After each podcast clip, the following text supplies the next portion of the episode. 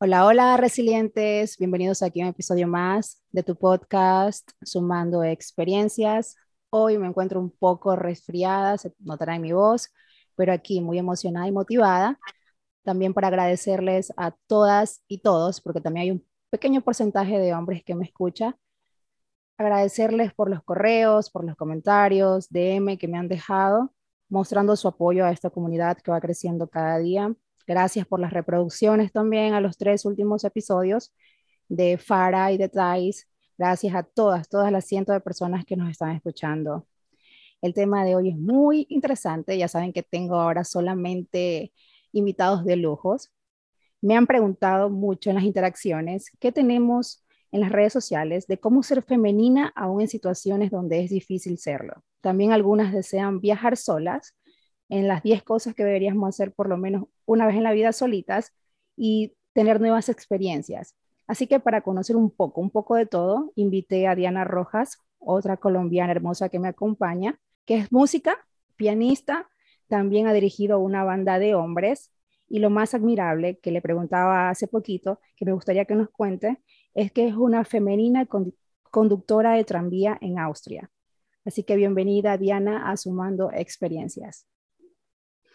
Hola Tatiana, muchas gracias por esa presentación, muchas, muchas gracias por invitarme. Cuéntame Diana, ¿dónde te encuentras? Queremos saberlo todo, ¿dónde naciste? Hola, pues yo me encuentro en la ciudad de Viena, Austria. Yo nací en Colombia. ¿En qué ciudad de Colombia? nací en Ibagué, en Ibagué, en Ibagué, Colombia. ¿Y de allí viajaste para Viena. ¿Hace cuánto tiempo? Sí, exacto, a los 19 años me fui de la, de la casa y eso fue hace 15 años que llegué a Austria. ¿Cómo se dio la oportunidad de llegar allá a Nuevos Horizontes? Bueno, yo creo que yo, me, yo misma me abrí las puertas. Mm, desde pequeña, pues yo como que quería salir de la casa. Yo creo que eso va mucho en, en uno, como, como esos anhelos que uno tiene. Eh, me sentía muchas veces como, como aburrida y, y, yo tenía como esa visión de que quería ir a otra parte. En Ibagué hay un conservatorio de música y yo estudié allí. Entonces allí en el conservatorio te hablan mucho de los, de los compositores, de dónde viene, de toda la historia de la música, de la música clásica, te hablan de Mozart, Beethoven, de dónde viene todo esto. Y pues allí hablaba mucho de Austria.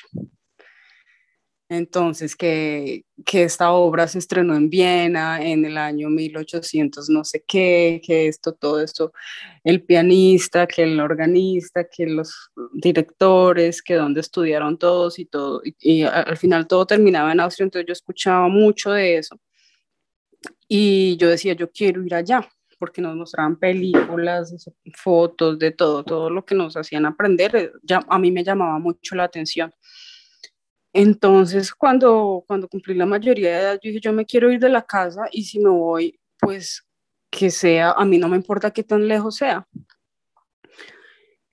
Y ya, y ahí pues empecé como a, a organizar las cosas y, y a ver qué, de qué forma se podía. Entonces averigüé y me vine como, como per.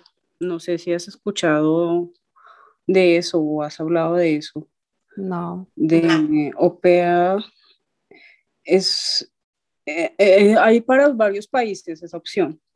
De como niñera. exactamente, Oh, de, ya, ya los, sabía. de los 18 a los 25 años que hay para Estados Unidos y bueno, y varios países. Creo que incluso en, en nuestros países también. Es como un intercambio. Y, y yo lo busqué para Austria. Y así encontré una familia y así pues eh, llegué a Austria en el, el 2007. Siempre con el apoyo de toda tu familia. No, Nadie quiere que te vayas. no, mi mamá no quería que me fuera, eso fue, digamos que mi familia nunca ha sido conflictiva, eh, han, han sido más pasivos, pero tampoco me apoyaron. En ese momento yo recuerdo que yo tenía unas cosas pues mías, un, televisor y un, como una organeta, un piano, y yo vendí esas cosas y con eso compré los, los tiquetes para venirme a Austria. Mi mamá no estaba de acuerdo, pero tampoco me dijeron que no.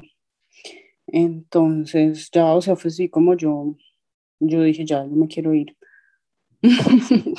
bien decidida, bien decidida. No te arrepientes en ningún momento. no, no, incluso cuando llegué acá, yo creo que se le pasa a muchas, uh, a las personas que salen del país, que... Extrañabas. Que, sí, en los primeros meses como que se decide eso en el primer año, yo creo, que la persona dice, o me devuelvo porque no me gustó, yo necesito estar en mi casa, extraño esto, esto, esto, esto aquí no me gusta, la gente, esto, o, o me quedo. Y yo en ningún momento, o sea, sí, al principio fue difícil, pero en mi cabeza decía, no, o sea, después de que ya me vine, que la visa que todo, ¿para, para qué me voy a volver? No, no me voy a devolver. no, al principio fue sí, obviamente es un choque porque es algo que tú nunca te imaginas hasta que no lo, hasta que no lo vives. Pero yo dije, no, ¿para qué me vine? Entonces me quedo. Y ya. O sea, yo creo que eso ya está como en cada persona. Claro, y sobre todo que nosotros los latinos siempre estamos como que más con la familia, con el hogar, y para nuestros padres es difícil ver que a tan corta edad decidas ya mudarte a otro continente. Me imagino que tu mm, mamá es sí, nosotros somos muy familiares, muy fiesteros. Eso sí es cierto. Y mira que yo llegué en, en una temporada de diciembre. O sea, el, choque para mí fue total. Pasar las navidades, fiestas. Porque Ibagué es una ciudad totalmente mm, primaveral. Todo el año todo el año tiene, estuvo entre 25 y 30 grados, eh, todo está florecido todo el año, y llego acá como a menos 5 grados, o sea, era una, una, sensación que yo nunca había experimentado, todo oscuro, la gente así como mm, súper cerrada, te miraban súper raro, y, y llegar y, y de una vez pasar Navidad con una familia que no era la mía, comer diferente, escuchar, o sea, que nadie te entienda, empezando por ahí, ni un abrazo, ni un regalo, o sea, eso fue así como... La prueba de fuego allí. Sí, sí, fue, fue un cambio tremendo. Es algo que uno no se alcanza a imaginar cuando no lo ha vivido. Y, y luego de, de eso, de ser niñera, de estar en este programa, ¿cómo te fuiste abriendo? Bueno, yo creo que pues porque fui una muy mala niñera. no, mentiras. Con los niños no tengo problema. El problema es que como tienes que vivir con la familia y es, es precisamente el choque cultural, porque tú estás acostumbrado a, nosotros latinos estamos acostumbrados a que si llega alguien a la casa, por ejemplo, yo me imagino que si llega alguien a tu casa, algún extranjero, eh, tú le das la bienvenida, le enseñas la casa, le enseñas en la ciudad, le das una vuelta para que se sienta como, como en casa. Y yo esperaba algo así, pues porque es costumbre, ¿no? ¿Sí? Pero, pero no, no, así fue como que me dieron las llaves del carro y me, dieron un mapa, ya, vaya y oh. conozca, salga, y yo pues sin hablar alemán y entonces entonces el problema no era tanto el, trabajo, el cuidar a los niños, sino como que yo no sentía que estuviera, que es lo que pintan ellos, que tú estás como en una familia, sino que es, es difícil, porque para las cosas que ellos te necesitan, te utilizan, pero para las que tú los necesitas, ellos no están. Entonces es un conflicto muy, ah, muy difícil. Entonces ahí, nada, ahí yo empecé, o sea, yo lo que hice fue que me, ya me fui a vivir sola. Y ahí también pues fue difícil porque tú firmas un contrato, digamos que eso que yo hice fue ilegal. Eso que yo hice en ese entonces fue ilegal porque tú firmas un contrato de que tú vas a trabajar por un año con una familia y si tú no lo haces, te tienes que volver a tu país. Yo no, yo me conseguí una habitación propia, empecé a trabajar así como, como de ilegal, haciendo lo que fuera cuidando niños también o limpiando, dando clases de piano. Eh, yo también hice un curso de, de, estilista de cortar cabello, todas las cosas así como, como privado. Yo pues decía, privado para no decir ilegal y, y, y con esto pues lograr quedarme acá hasta que, hasta que entré al Conservatorio de Viena a estudiar piano y ahí pues logré pues quedarme como estudiante. Y tus padres te preguntaban si te querías regresar en algún momento, pero allí flaqueaste y dijiste, me voy. Sí, sobre todo al principio, sobre todo al principio, pero no, ya sé, con firmeza y sin decirles mentiras, no, no quiero, ¿qué hago allá? Yo siempre pensaba como que, aunque aquí sea difícil, yo veía más oportunidades. Sobre todo en el arte, que es lo que te gusta. En cualquier cosa. Porque yo decía, así no fuera en el arte, eh, lastimosamente allá es como que me voy y bueno, y si, y si trabajaran lo mismo que estoy trabajando acá, no ganaría ni la mitad. Claro. Sí, si yo me fuera a cuidar niños allá, no ganaría ni la mitad de lo que estoy, de lo que estoy ganando acá. Y si lo puedo hacer ahorita sin hablar alemán, entonces cuando mejore mi alemán va a ser mejor. Eh, yo lo veía de esa manera. Y es así. y es así, porque hoy en día puedo decir que gano como cuatro o cinco veces más de lo que puedo ganar en Colombia. No, no, no me arrepiento. Tú me decías que estuviste dirigiendo una banda de hombres. ¿Eso fue allá? ¿O sí, claro, exactamente. Entonces yo empecé a estudiar y, y, estudiar música. Empecé a estudiar también como dirección de, de ensambles y me costaba mucho pagar el semestre porque bueno, como estudiante podía estar acá, pero no me, no me dan derecho a trabajar, así que mi profesor me ayudó a buscar, a, encontrar una banda, o sea, como que él, él me conectó con, con una banda de, de, músicos de acá de, de, Viena que estaban buscando director y ahí fue donde me dieron el puesto de directora. ¿Cómo fue esa experiencia estar manejando a hombres? ¿Qué edad tenías tú? ¿Qué edad tenían ellos? 22, 22 años tenía yo. Mm, sí, raro. yo me sentía muy insegura, mm, pero mira que es como, ahí es como uno se da cuenta de que todo, todo está en ti. Porque si ellos creían que yo podía, yo porque yo misma no iba a poder, que creían que, o sea, pero yo ¿cómo iba a poder creer que no podía? Entonces, si mi profesor sabía que yo iba a poder y si los músicos sabían que yo iba a poder, ya, pues yo tenía que hacerlo. Y musicalmente sí estaba preparada, lo que no estaba preparada y lo que no me sentía preparada era con el idioma. Y mira que eso que tú me dices de mujer, yo creo, yo ni sé, a mí ni se me pasó por la cabeza en ningún momento de que porque yo era mujer no lo podía hacer. Tú el idioma. Yo creo que, sí, sí, sí. Yo, yo creo que eso es así como que, no sé, yo veía a los directores y yo decía, yo quiero hacer eso, pero en, el momento no decía, ay, pero yo soy mujer. Así es. Ya después cuando a mí me decían, ay, oye, y tú, eh, qué lindo ver una mujer, y yo, ah, así como que me acordaba, ¿verdad que yo soy mujer? o sea, ah, es algo como que como que cuando tú crees que lo puedes hacer, ya eso no importa si eres lo que sea, si eres, no importa ni tu raza, tu religión, tu sexo, si tú crees que lo puedes hacer, lo haces y ya. Y eso fue lo que, lo que hizo de pronto que yo llegara hasta allá en ese momento. Ya cuando yo estaba al frente de los músicos y algunos ya muy viejos y, sabes, aquí en Austria todavía tienen muy, sobre todo los viejos, tienen muy, hay mucho machismo y mucho, hay muchos nazis. No puedo decir que, mm, que todos, pero aún así todavía lo hay. Todavía lo hay. Y pues ya que tú dices que aquí se puede hablar de todo, sí, aquí hay todavía hay nazis. Ellos no lo, no lo aceptan, pero entonces yo no sabía si es porque era mujer o porque era eh, así, cosa, no, no era europea. Pero ¿qué pasaba? ¿Qué, ¿Qué hacían ellos hacia ti? Pues había un parque que como que cuando yo les daba, les decía, hagan esto, ah, no, no, no, aquí no me viene aquí usted a hablar así.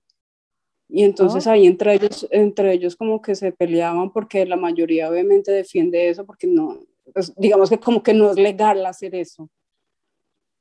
Pero aún así es como que te recuerdan. Es lo que te digo yo, yo me mentalizo en que yo lo puedo hacer, pero ellos son como los que te, a veces te recuerdan que tú eres mujer o que tú eres latina o que tú eres, no sé, oscura, lo que sea que, que ellos me vieran fuera. Bueno, cuando estaba en la banda aún, ahora viene la parte, la parte amorosa. Ay, justo la tengo yo aquí, ya quería entrar por allí. Sí, bueno, o sea, lo que pasó ahí fue que me casé, Mm, no me preguntes por qué. me casé con un austriaco. Eh, y, empecé a trabajar. Empecé a trabajar con primeros auxilios. En esa empresa duré cinco años. Bueno, y esto del, matrimonio con el austriaco fue como un, un error. Queremos saberlo. ¿Cómo lo conociste? ¿Cómo se vio? ¿Qué edad tenías? Él, él, también era músico, o bueno, es, no sé, no tengo contacto con él, es eh, percusionista. Y, y, nada, o sea, lo que pasa es que ay, yo creo que me faltó mucho la autoestima y, y, de eso me vengo a dar cuenta ahora, como a los 33 años.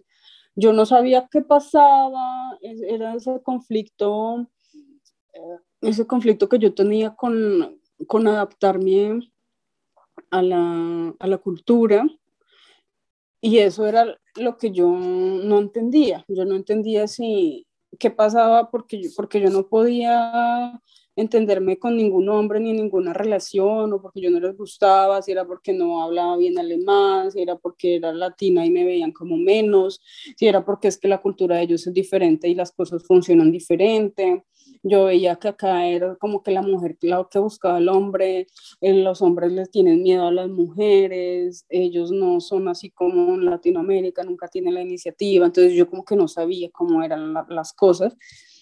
Y conocí a este muchacho que se interesó en mí, pero entonces era como que sí, como que no, como que no sé. Y, digamos que llevamos una relación como de, de cuatro años, puedo, puedo, decir que paralelo a lo, de a lo de la banda.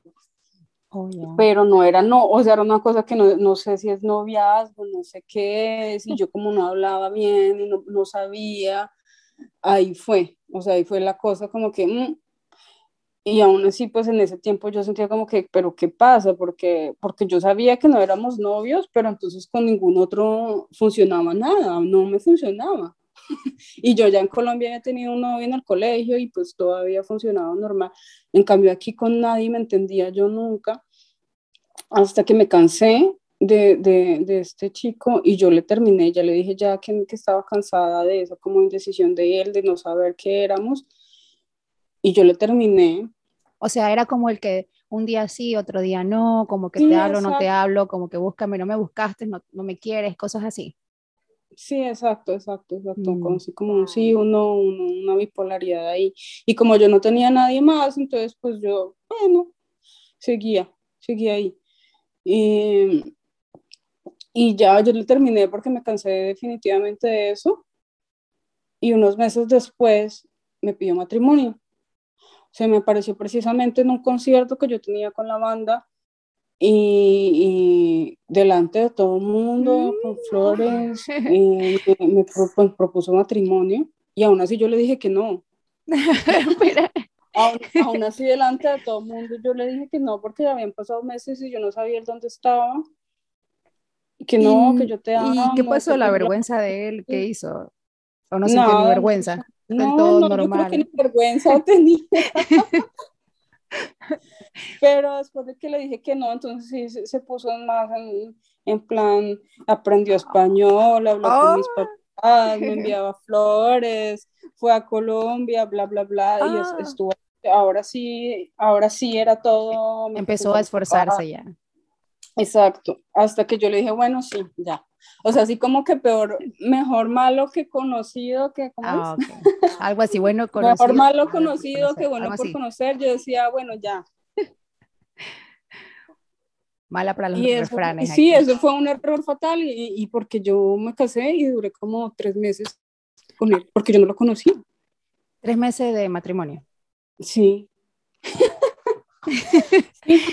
Espera, si hubiera seguido esto, hubiera puesto otro título al episodio. Imagínate. ¿Cómo terminé mi matrimonio en tres meses? Cuéntamelo todo, a ver, quiero saber qué pasó en tres meses. Y yo, no, pues porque igual que todos, aquí recién enterándome. Sí, es el problema de que, que tú no conoces a una persona realmente, de no tener como esa estrategia y todas esas cosas que he aprendido ahora en los últimos meses con las mujeres de, alto valor. O sea, en ese tiempo yo no reconocía, era nada, yo estaba era nublada completamente y como viviendo ahí, no sé, del romanticismo, de quién sabe qué, porque no sé qué esperaba yo de la vida con esto. El caso es que vivimos tres meses y no, horrible, horrible, porque me di cuenta que ese tipo estaba loco, efectivamente era bipolar, así cuando me decía que sí, que no, que sí, que no, así era en la casa, un día lloraba, el otro día estaba feliz, un día estaba enojado, el otro súper bien. Qué fastidio, claro. Eh, un día deprimido, el otro estaba todo bien, controlador, eh, me decía que, que, que eh, cómo me tenía que maquillar, qué ropa me podía poner, qué podía Controlador y celoso uy, horrible, no, no podía comer eh, más de un huevo al día, que el colesterol, no podía mirar series, eh, me miraba el teléfono, no podía hablar con un hombre que no fuera mi papá, no, no. Uno saliendo de los machos latinos y encontrándose otro para allá. No, no sé, es que no, no solamente es macho, o sea, ya para mí es psicópata. Pero tú, ahora que conoces a mucho más personas de allá, ¿tú crees que todos son así, tienen esos rasgos? No, para nada, para nada, por eso digo que eso ya, ya va en, o sea, definitivamente va en uno, eso va en, mm. uno. Y eso, era, y eso fue lo que yo seguramente atraía por mi falta de seguridad. Sí. Por, por creer como que, por, no sí, o sea, porque empezando que yo como que ni sabía qué era lo que pasaba conmigo, ni qué, qué pasaba con los hombres, y entonces por eso como que cogí lo primero que se me atravesó y salió súper mal. Pero ya, o sea, tres meses me aguanté, yo cogí mis cosas y otra vez a empezar de cero. Y otra vez a empezar de cero, porque claro, como yo me fui a vivir con él, entonces pues te imaginarás. Pero qué decidida, en serio te admiro por eso, porque otra persona estando sola en un país que no es el suyo, estando casada con alguien que sí lo conoce, que tiene las oportunidades, te abriste, o sea, no esperaste más tiempo, tres meses, no me gusta esto, yo puedo sola, tú ya sabías que habías dejado tu casa, tu familia, tu país, pues ¿por qué no dejar a un hombre que no me conviene, que me está atrasando? Y sí, yo ya hablaba mejor más, ya tenía trabajo, así que con mis cosas y me fui y ya. Él fue el que quedó así como llorando en su depresión, no sé. Pero volvió a buscarte y todo eso. Bueno, digamos que en ese tiempo sí, me seguía buscando, eh, o sea, ese año sí, pero ya, ya después de que firmamos la separación, no. No, para nada. Y después de esta experiencia amorosa, ¿hubo otra persona? Ay, sí, peor. Peor aún. Peor, pero ya, ya no me casé al menos. ¿Que lo conociste luego? ¿Cuánto tiempo? ¿Cómo fue? ¿Cuál es el problema? ¿Otro psicópata? Sí, no, pues porque yo dije, no, entonces el problema son los europeos, los austríacos, entonces conocí a un colombiano y no, nos vamos a entender súper bien porque pues ahora sí podemos hablar las cosas claras desde el principio pero aún así, digamos que todavía mi autoestima no estaba muy, muy buena. Y además que después de la separación quedé, con esa sensación como que soy separada ya, ya ningún hombre, o sea, ya no voy a tener el mismo valor que tenía antes, ya soy separada, o sea, para mí era como que yo misma me metí esa idea en la cabeza. Y nada, pues atraje a este tipo que, que colombiano y al principio nos entendimos súper bien. Y eso es otra, sí, otra cosa que de pronto las mujeres o que me estén escuchando, es, eso es una experiencia que sirve muchísimo para, para ir descartando a las personas que no, que no son para ti, porque este tipo jugó nueve meses el príncipe perfecto. O sea, él me engañó, él pagaba, él hacía, él trabajaba, él me llevaba, él me recogía, él habló con mis papás, eh, le preguntó a mi papá si podía ser mi novio, se hizo amigo de toda la familia, compró unos anillos y se comprometió conmigo delante de la mamá, me presentó a todos sus compañeros de trabajo, me dijo, esta es mi futura esposa, mejor dicho, él jugó el ser el, el príncipe perfecto y yo le creí. Entonces, y después de los nueve meses, pues nada, ya sacó las uñas y, y muy gradualmente se fue convirtiendo en, en sapo. En sapo llegando a monstruo horrible. Este, ya. ¿Nunca hubo violencia? Sí, hubo. Sí. Sí, sí, sí, no, o sea, ha sido lo, lo peor, que te digo, lo peor ha sido la persona que peor me ha tratado en el mundo, incluido, incluyendo a todas las personas que yo he conocido, amigos, compañeros de trabajo, parejas, es lo peor que, que pueden tratarlo a uno, porque, ¿sabes? Es una persona que supuestamente es inteligente, pero entonces esta inteligencia la usaba para manipular, para arreglar las cosas a su modo.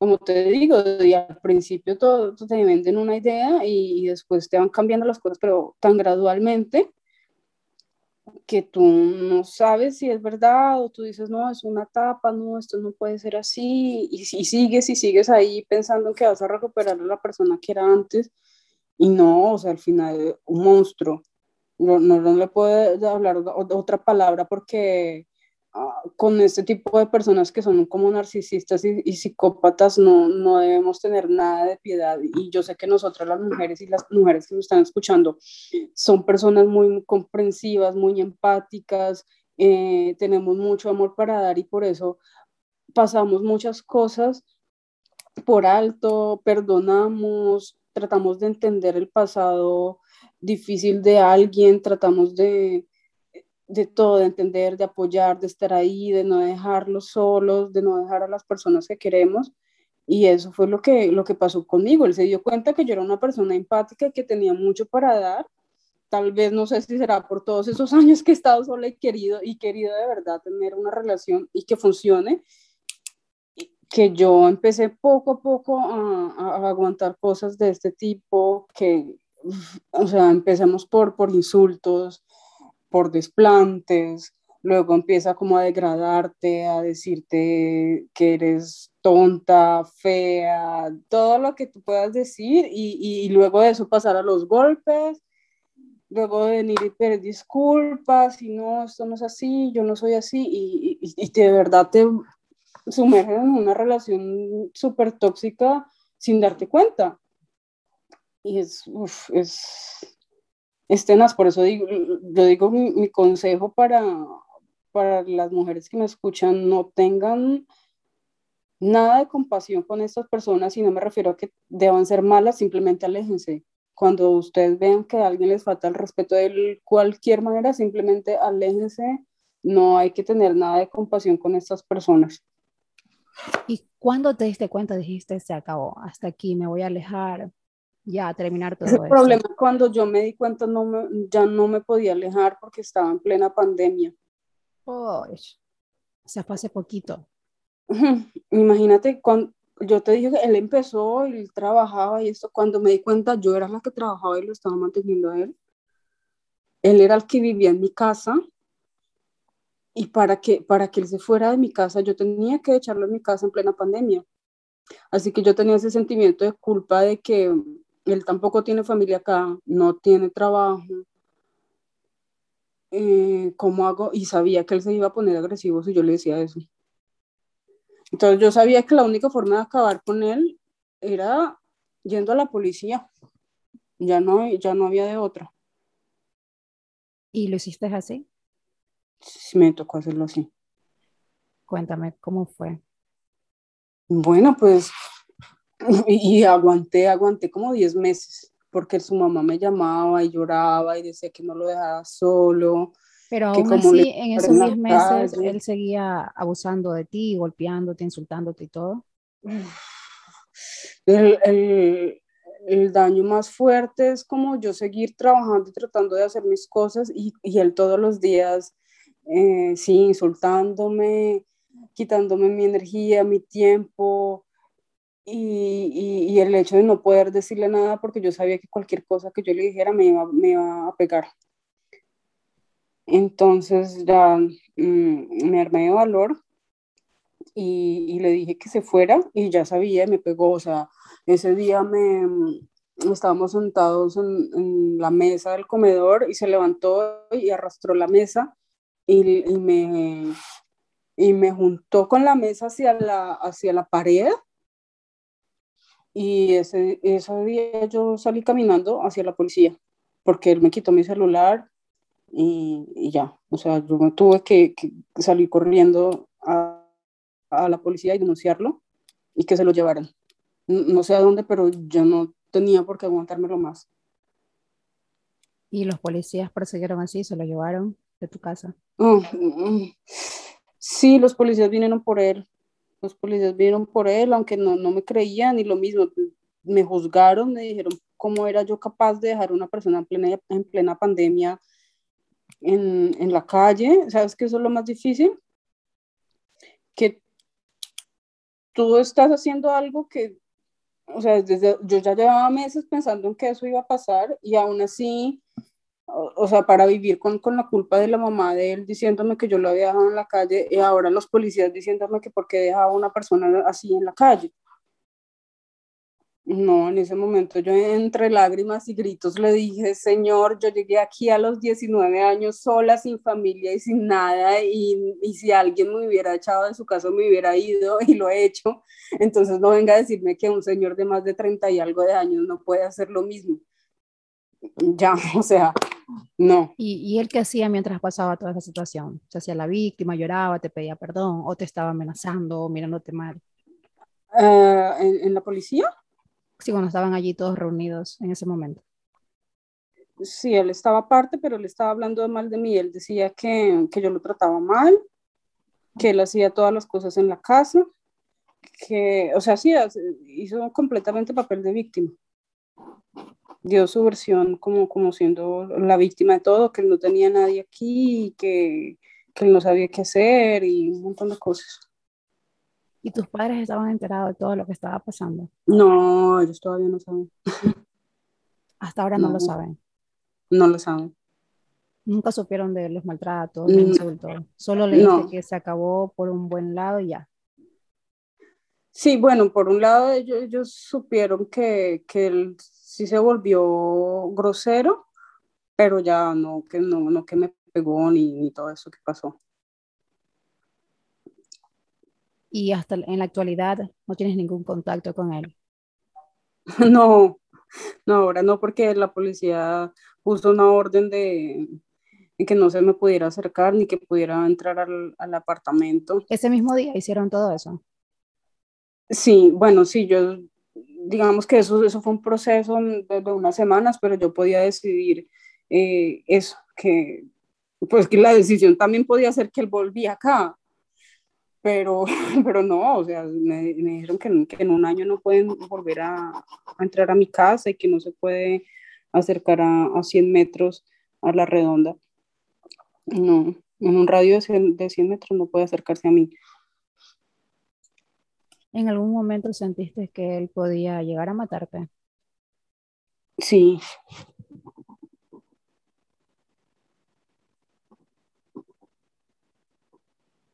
¿Pasó muchas veces o fue en algún momento justo que algo te hizo asustar tanto que dijiste, me va a matar? Un par de veces. Un par de veces, sobre todo cuando yo le contestaba. ¿Te sentías en un momento que eras tú la culpable de todo lo que estaba pasando? ¿Te echabas la culpa por mí, porque hago las cosas mal? ¿O estabas ya mm, despertando? No, digamos que yo siempre fui consciente que no merecía eso. Yo lo hacía más bien por la culpa de que te digo, por la culpa de, de dejarlo, porque él actuaba como un niño pequeño y es, es, como ese instinto materno que tenemos las mujeres de... Sí, eso, la naturaleza y esa empatía, es proteger, claro. Porque yo, yo sabía y era consciente desde el principio que no merecía esos tratos, ni esas palabras, ni, ni, ni estar en esa situación, pero dejaba pasar el tiempo porque no era capaz de vivir con la culpa de saber que lo había sacado de mi casa, de saber que no sé, que no sabía que él no iba a poder encontrar para dónde irse y estas cosas, pero era una culpa que, que le alimentaba la mamá de él y él mismo. Sí, él mismo no tenía esa hombría para decir yo voy a buscar un trabajo, yo voy a, buscar una... Y es lo que yo digo, si yo pude a los 19 años y a los veintitantos cuando me separé y a los, y a los que toque si me toca volver, ¿por qué no va a poder él? Entonces ya, incluso esto, una psicóloga me ayudó ya a lo último y me dijo, quita, o sea, a reconocer eso, que era la culpa. Me dijo, no, quítate la culpa, él ya verá qué hace, no, de, él no se va a morir. En cambio, tú estás en una situación... Sí, eh, online. O sea, a mí me tocaba salirme del, sentarme en el carro a, a, hablar con la psicóloga porque en mi propia casa no podía porque fue online. Ah, estando mm. aún con él, estabas ya en terapia. Sí, sí, ella lo que... Te ayudó, eso me imagino muchísimo.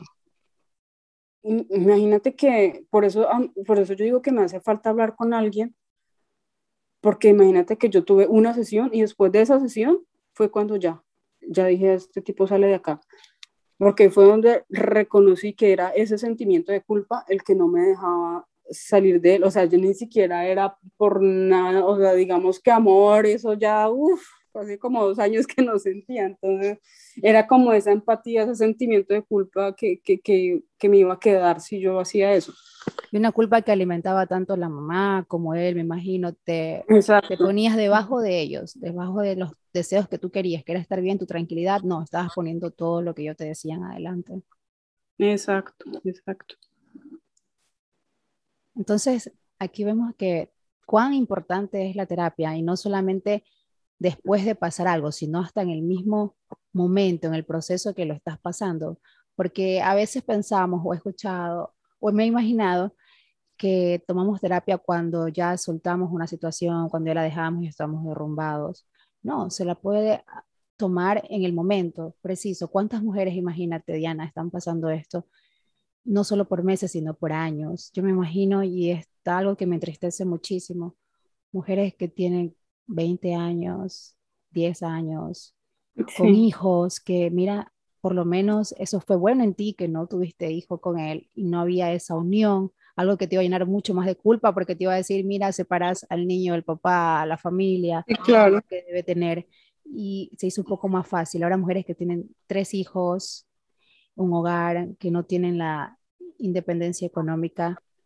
Entonces, todos los factores como esto va afectando. Pero como también me dijo alguna vez mi psicóloga, cada uno debe darle el valor de lo que está pasando, ¿no? Porque, ok, ella tiene hijos, ella no tiene hijos, ella tuvo su trabajo, fue más fácil.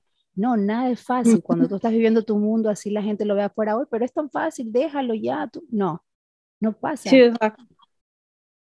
Sí, era lo que te decía, ¿por qué busqué una psicóloga? Porque con quien hablaba la situación en ese momento, de pronto mis hermanas o una amiga, muy fácil decir, no, déjalo ya. Pero la psicóloga te hace, e, es eso, es reconocer exactamente dónde está tu error, exactamente tú por qué no lo estás haciendo. Porque en ese momento no era ni siquiera dependencia emocional, que tú me digas, no, es que yo no, sin el tipo no puedo, no, ni, ni emocional, ni económica, ni nada, porque como te digo, yo llevo acostumbrada a estar solo un montón de tiempo y, está bien y yo puedo viajar sola y hacer esas cosas sola. Era el hecho de que yo soy empática y no me voy a sentir bien dejando a una persona en la calle. Es eso. Entonces, claro, cada mujer tiene su historia y si tienen hijos, entonces es bueno que les ayuden a reconocer por qué no se atreven a, a, a salir de esa situación, por situación económica o por lo por lo que sea, es muy bueno empezar a reconocer el problema y eso muchas veces no lo puede aconsejar una amiga ni, ni, un familiar, porque un familiar siempre te va a decir lo más fácil, ay no, pues termínele, no, pues váyase. Pero tú necesitas reconocer por qué y, y cómo lo vas a hacer y cuándo lo vas a hacer. Y para eso la terapia. ¿Y cómo fueron los cambios después de esto, después de soltarte de él, de la terapia? ¿Qué comenzaste a ver en ti que estaba nuevamente creciendo? Me imagino en tu físico, en tus emociones, en tu persona. Uy, no, ya después del día que se fue, todo fue súper bien, así, muy, muy, muy bien. Y digamos que yo es la primera vez que he necesitado psicólogo y fue rapidísimo. Fue rapidísimo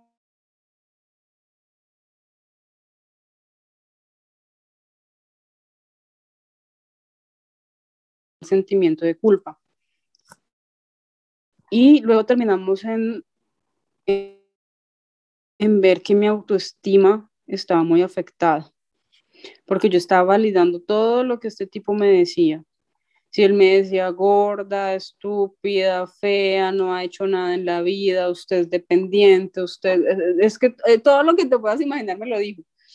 Y aunque él me lo decía, yo sabía que no era verdad. O sea, imagínate tú estar en pandemia y vivir con una persona que te vive diciendo todos los días. O sea, es como, como vivir ahí con un radio dañado que, que, que solamente diga esas cosas negativas de ti, que eres perezosa, que no sirves para nada, que es que esto, que eres mala persona, que eres... Entonces ya, ya mi autoestima se estaba viendo comprometida y aunque yo decía que no, eh, la psicóloga me hizo reconocer que debía trabajar más en mi autoestima, que todo lo que yo le daba a él, mi tiempo, eh, todo, o sea, comida, dinero, todo eso me lo tenía que, dar a mí. Entonces ahí empecé a, a, recuperar mi autoestima poco a poco. Y digamos que fue relativamente fácil, ya estando sola. Eso es lo más triste, como que uno cree que necesita a alguien, no, estando sola y, sabiendo reconocer dónde está, dónde está el, problema. Mm, eres una persona resiliente, es lo que siempre recalco aquí de lo que es la resiliencia y tú eres un ejemplo. Me gusta mucho cómo se tornó todo este, este episodio en algo más importante.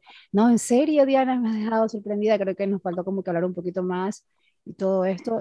Claro, eh, no he visto tus eh, posts en Facebook, en el grupo que estamos juntas. Creo que yo hubiera por allí, me hubiera interesado, pero creo que es algo muy personal tuyo. Es algo también muy delicado, pero que es... no, podemos, podemos hacer una segunda sesión si quieres. No, en serio, es tan importante porque esto ayuda a muchas mujeres porque hay mujeres que sí están ahora en el alto valor, están queriendo buscar su mejor versión y todo, pero yo sé que aún pueden estar con personas así, como lo era tu ex, que están allí molestándola, bajándole su autoestima, dañando su amor propio. Y es difícil, imagínate esa guerra de querer estar así en el alto valor, recuperar todo lo tuyo y estar con esa persona allí, como tú dices, como una radio vieja, molestándote, allí fastidiándote y diciéndote que no puedes. Espero que todas las mujeres que están escuchando eso se den cuenta y vean que no es necesario dejar a la persona para empezar a ser tu mejor versión, sino estando allí adentro de este fango, de esta molestia, puedes empezar a buscar ayuda, a buscar ayuda y siempre aconsejo a los psicólogos, los terapeutas. También yo lo usé por primera vez en tiempo de pandemia por otras razones, pero me ayudó muchísimo porque te dan como ese, te abren ese camino, te despejan un poco del humo y te dan algo diferente a lo que te puede un amigo que te conoce de toda la vida. Y a veces es complicado porque con la familia y los amigos tú te guardas ciertas cositas, ciertos sentimientos, pero con una persona que no conoces, que es tu psicóloga, tú dices de todo, le dices tal cual lo estás sintiendo y es más fácil entender lo que está pasando. ¿Cómo entraste al alto valor, al grupo de mujeres? ¿Cómo fue esa experiencia? Bueno, precisamente porque empecé a trabajar en mi autoestima y estaba viendo videos de YouTube hasta que me encontré con esto. sí, desde que me encontré los videos de Tania y escuchaba que hablaba de un grupo y yo sabía que eso a mí me ayuda, o digamos que yo aprovecho mucho eso, porque el hecho de estar sola me hace aprovechar mucho los momentos que vivo con cualquier persona. O sea, cualquier persona que yo dejo entrar a mi vida eh, tiene que ser, tiene que aportar algo. Cualquier amigo, amiga, y, y en este caso, cualquier consejo es, bien recibido porque pues, yo estoy sola acá y en ese caso que, que estaba como en esa maraña de, de tóxica, yo aproveché mucho a, la psicóloga, hasta que ella misma fue la que me dijo, ya me soltó, me dijo, que tú estás bien, perfecta, sigue adelante. Yo aún sentía que, que me faltaba mi autoestima. Entonces encontré el grupo de, chicas y me pareció fantástico eso, encontrar como, como tantas almas gemelas, por decirlo así, tantas historias, mujeres que, que han vivido tantas cosas y que se han dado cuenta, mm, o sea, eh, que, que, de pronto la sociedad nos dice que somos egoístas porque pensamos tanto en nosotros, porque nos queremos tanto, pero no hay otra forma. En realidad no hay otra forma de dar si tú no te das a ti misma, si tú no te valoras y, y, si tú misma no, no te regalas tiempo, no te regalas cosas. Eso fue lo que, o sea, de esa forma fue que encontré esto y eso fue en abril, en abril de este año. Ah, tienes poco tiempo con el grupo, pero ya venías trabajando desde antes. Sí, exacto. lo de la psicóloga fue antes, pero el grupo es reciente y mira que yo siento... es como mantenerse, ¿verdad? Sí, pero mira que yo siento que lo que te digo, yo aprovecho y, y yo, cualquier, o sea, yo a ese, grupo le he sacado todo el jugo, yo de pronto hay chicas que nunca entran, pero yo todos los días me la paso ahí, porque es eso, yo vivo sola y por eso mismo en mi Instagram, yo, los, yo, yo en mis historias, yo posteo porque yo hay cosas que vivo y necesito decirle a alguien y no tengo a alguien que contarle, porque estoy sola No, sí, acá. Yo, yo escucho las cosas que has dicho y comparto y Entonces, con lo que a mí se me ocurre decir algo y yo digo, ¿y por qué no lo digo por acá?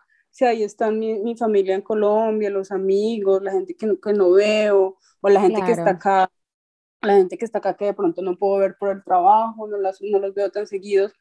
Entonces ya no me importa, o sea, ya como que me llené aún más de autoestima porque mucha gente no publica cosas por, o yo no lo hacía antes, yo lo digo después desde mi experiencia, yo no lo hacía antes porque me daba pena, que qué dirán, que ay, que qué va a pensar este y el otro.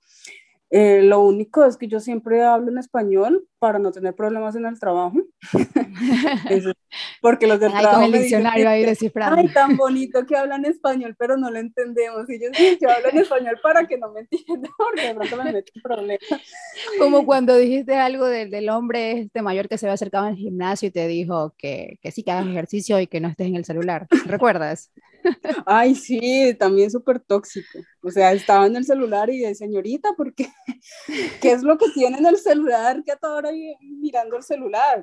Este señor, por favor. Qué abusivo. súper tóxico el señor. Entonces yo me la paso es, en eso, como necesito hablarlo, necesito canalizarlo y, es bueno y, y aprovecho el grupo para eso para eso y, siento que de verdad mi autoestima ahorita está, uff.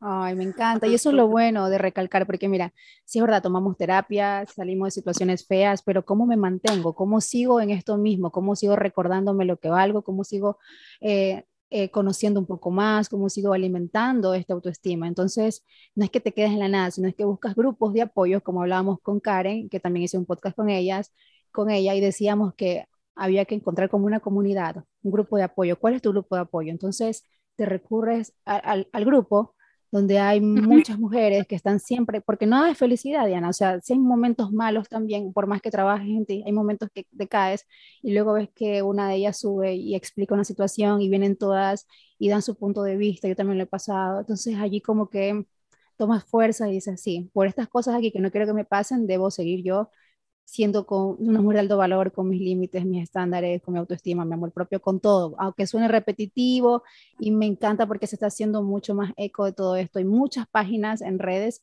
que ahora lo están haciendo, lo promueven y es muy importante porque podrás no tomar terapia, ya te dieron de alta la psicóloga, te dijo, estás bien, tú anda, dale, anda al mundo.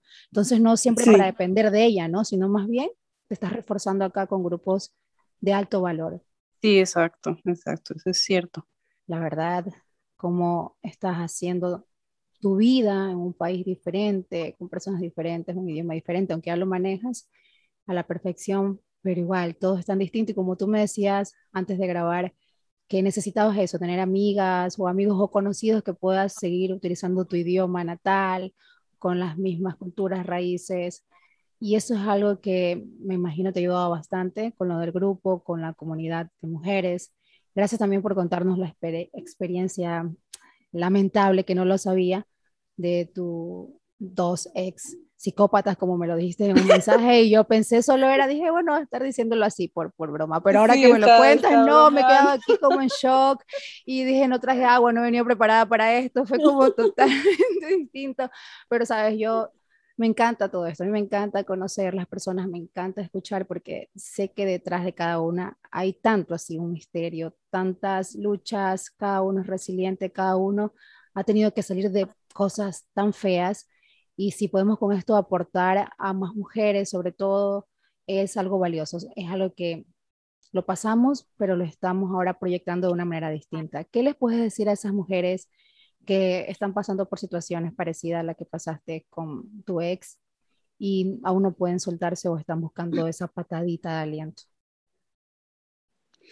Uy, pues sí, mira que te agradezco mucho porque así sea una, a una sola mujer a, quien le llegue este mensaje y a quien le pueda servir mi experiencia como consejo o como, como motivación, ya siento que estoy haciendo algo porque no me gustaría que ninguna mujer pasara por eso, por, por culpa, por sentimiento de culpa, ¿sabes? Eh, así, si tenga hijos, no, que no se sienta culpable porque de pronto va a dejar a sus hijos sin un papá, si, si su mamá o si su familia la está juzgando, si sus amigas la están juzgando, que, que piense en ella y, y que nada, y que no le tenga miedo a la soledad, de verdad que es triste, pero es real que nosotros tenemos que aprender a sentirnos bien con nosotras mismas y, y, que muchas veces uno está mejor solo que en un lugar que cree que, que por estar acompañado va a estar mejor. Entonces yo creo que ese sería mi, mi consejo y ojalá a alguien le sirva. Así será, sé que a muchos le va a gustar esto. De alguna manera va a llegar y ese es el objetivo de todo esto, poder compartir con mujeres que somos normales, que estamos aquí en nuestro proceso aún y están con, con nuestras experiencias aún fresquitas, por así decirlo, y que se puede llegar a muchas. Me gustaría que digas tus redes para las que quieran seguirte, conocer un poco más de todo tu labor, de tus historias que siempre estás subiendo a diario de vez en cuando y transmitiendo un poco también de apoyo a las mujeres que no, no se encuentran en su país, que están solas y que están pasando por cosas no buenas. Así que di tus redes, invítalas para que puedan seguirte. Sí, claro, yo estoy sobre todo en Instagram, arroba diana.rojas, no con J, sino con H. Y nada, allí también me pueden escribir incluso si tienen alguna experiencia o si están en, en, alguna experiencia parecida por las que yo he pasado, de verdad que una de las cosas que me motiva a no volver a caer es, precisamente la experiencia. Y, y, nada, yo estoy ahí para, para quien me necesite, así yo no la conozca. Me encanta, como siempre digo, unidas somos más fuertes. Y estar en este camino es de verdad muy gratificante, sobre todo de mujeres, mujeres con, de alto valor, mujeres que están creciendo. Así que muchas gracias, Diana, por todo este tiempo por todo este tiempo que ha sido productivo, muy provechoso, me ha encantado enormemente. Todo lo que hemos hablado, de todo un poquito, yo sabía que esto iba a ser tan grande, no imaginé que tanto me he quedado impactada, aquí estoy todavía como asimilando todo. Espero que podamos encontrarnos en otra oportunidad, que puedas dar tu testimonio mucho más a fondo cuando estés lista, cuando desees, cuando ya estés haciéndolo un poco más eh, proyectándolo un poco más al público cuando ya tú quieras, tú me avisas y aquí estamos para poder compartir mucho, ¿sí? Cuídate grandemente. Que Dios te muchas gracias. Gracias, muchas gracias a ti y saludo a todas las mujeres, bueno, a todas las personas que, que nos escuchen y de verdad muy agradecida. Gracias por tenerme en cuenta y por invitarme. Muy bien, muchas gracias. Así que resilientes nos despedimos. Recuerden que pueden seguirme en Facebook o Instagram como Sumando Experiencias. También si desean contarme su historias o alguna anécdota, algo que quieran aportar, escríbanme a mi correo que se encuentra allí en el botón en Instagram, en el perfil. Y pues sin nada más, hasta la próxima, resilientes.